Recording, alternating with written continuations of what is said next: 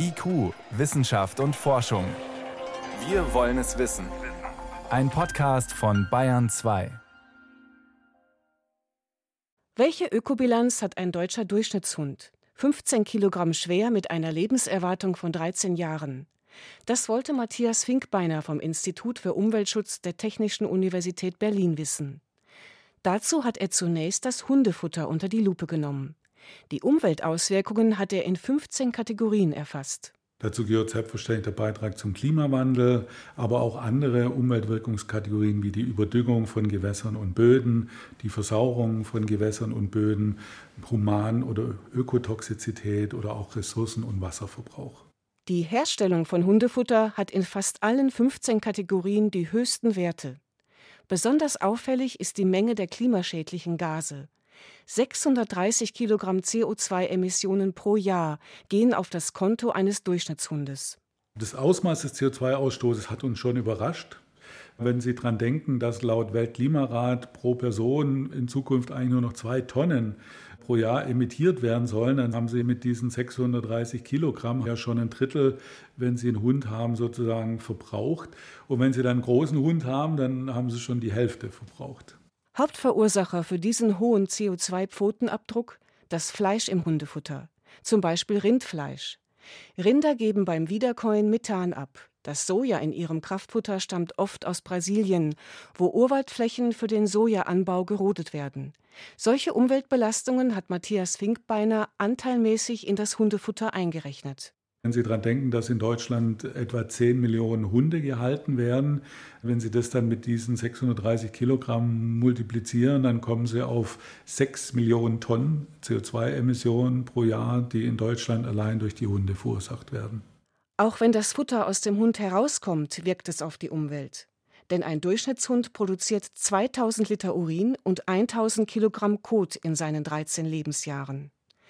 Darin sind kritische Stoffe wie zum Beispiel Schwermetalle und Stickstoff, die bei der Überdüngung von Gewässern eine große Rolle spielen. Kot schlägt zusätzlich bei der Wasserverschmutzung zu Buche. Schäden an Pflanzen und Böden kann man als Laie auf den ersten Blick kaum erkennen, sagt Hundebesitzerin Petra Hüttemann. Sie ist mit ihrem schwarz-weiß gefleckten Parson Russell Terrier Anton in einer kleinen Grünanlage in München unterwegs. Anton ist sehr beschäftigt mit seinen großen und kleinen Geschäften. Ich mache mir ab und zu Gedanken darüber, was der Anton so hinterlässt und auch die anderen Hunde hinterlassen, weil ich überhaupt keine Ahnung davon habe, was das mit den Pflanzen oder auch mit der Natur anrichtet. Einer, der sich mit dem Thema beschäftigt, ist Tassilo Franke. Der Biologe vom Biotopia Naturkundemuseum Bayern ist auch in die Grünanlage gekommen und erklärt, Urin ist eine hochkonzentrierte Stickstofflösung, also Dünger. Und damit kommen nicht alle Pflanzen klar. Also hier, da, hier sieht man sehr schön. Ach ja. Das sind Brennnesseln.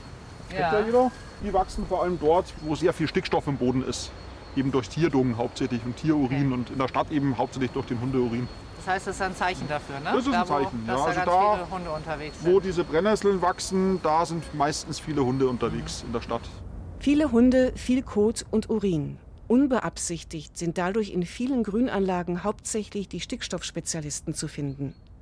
Andere Pflanzenarten sind verschwunden. Ich würde zum Beispiel darum bitten, dass man vielleicht gewisse Bereiche in Parkanlagen jetzt nicht mit dem Hund aufsucht, die man auch als solche kennzeichnet, damit sich dort eben eine Artenvielfalt entwickeln kann. Und in anderen Bereichen ganz gezielt Hunde willkommen heißt. Also dass man einfach ein Mosaik schafft, Hundeflächen, Hundefreiflächen. Grundsätzlich sollten Hundebesitzer immer den Kot ihrer Haustiere entsorgen. Das entlastet Böden und Gewässer, obwohl die Säckchen aus Plastik sind. Matthias Finkbeiner. Das Plastiksäckchen hat natürlich auch eine Umweltbelastung, aber die Einsparung der geregelten Entsorgung des Kots holt die auf jeden Fall wieder rein. Und Hundebesitzer können noch etwas für die Umwelt tun. Das Futter selber kochen und dabei am Fleisch sparen. Fachtierärzte für Tierernährung können für jeden Hund das passende Rezept berechnen, sodass die Tiere auch mit weniger Fleisch genügend Proteine und Nährstoffe bekommen. Zu guter Letzt hat der Geoökologe Matthias Finkbeiner noch einen Tipp. Wenn man sich nicht entscheiden kann zwischen zwei verschiedenen Hunderassen, dann wäre der Tipp, die kleinere zu nehmen, weil ein kleinerer Hund halt einfach auch eine geringere Umweltbelastung hat als ein großer.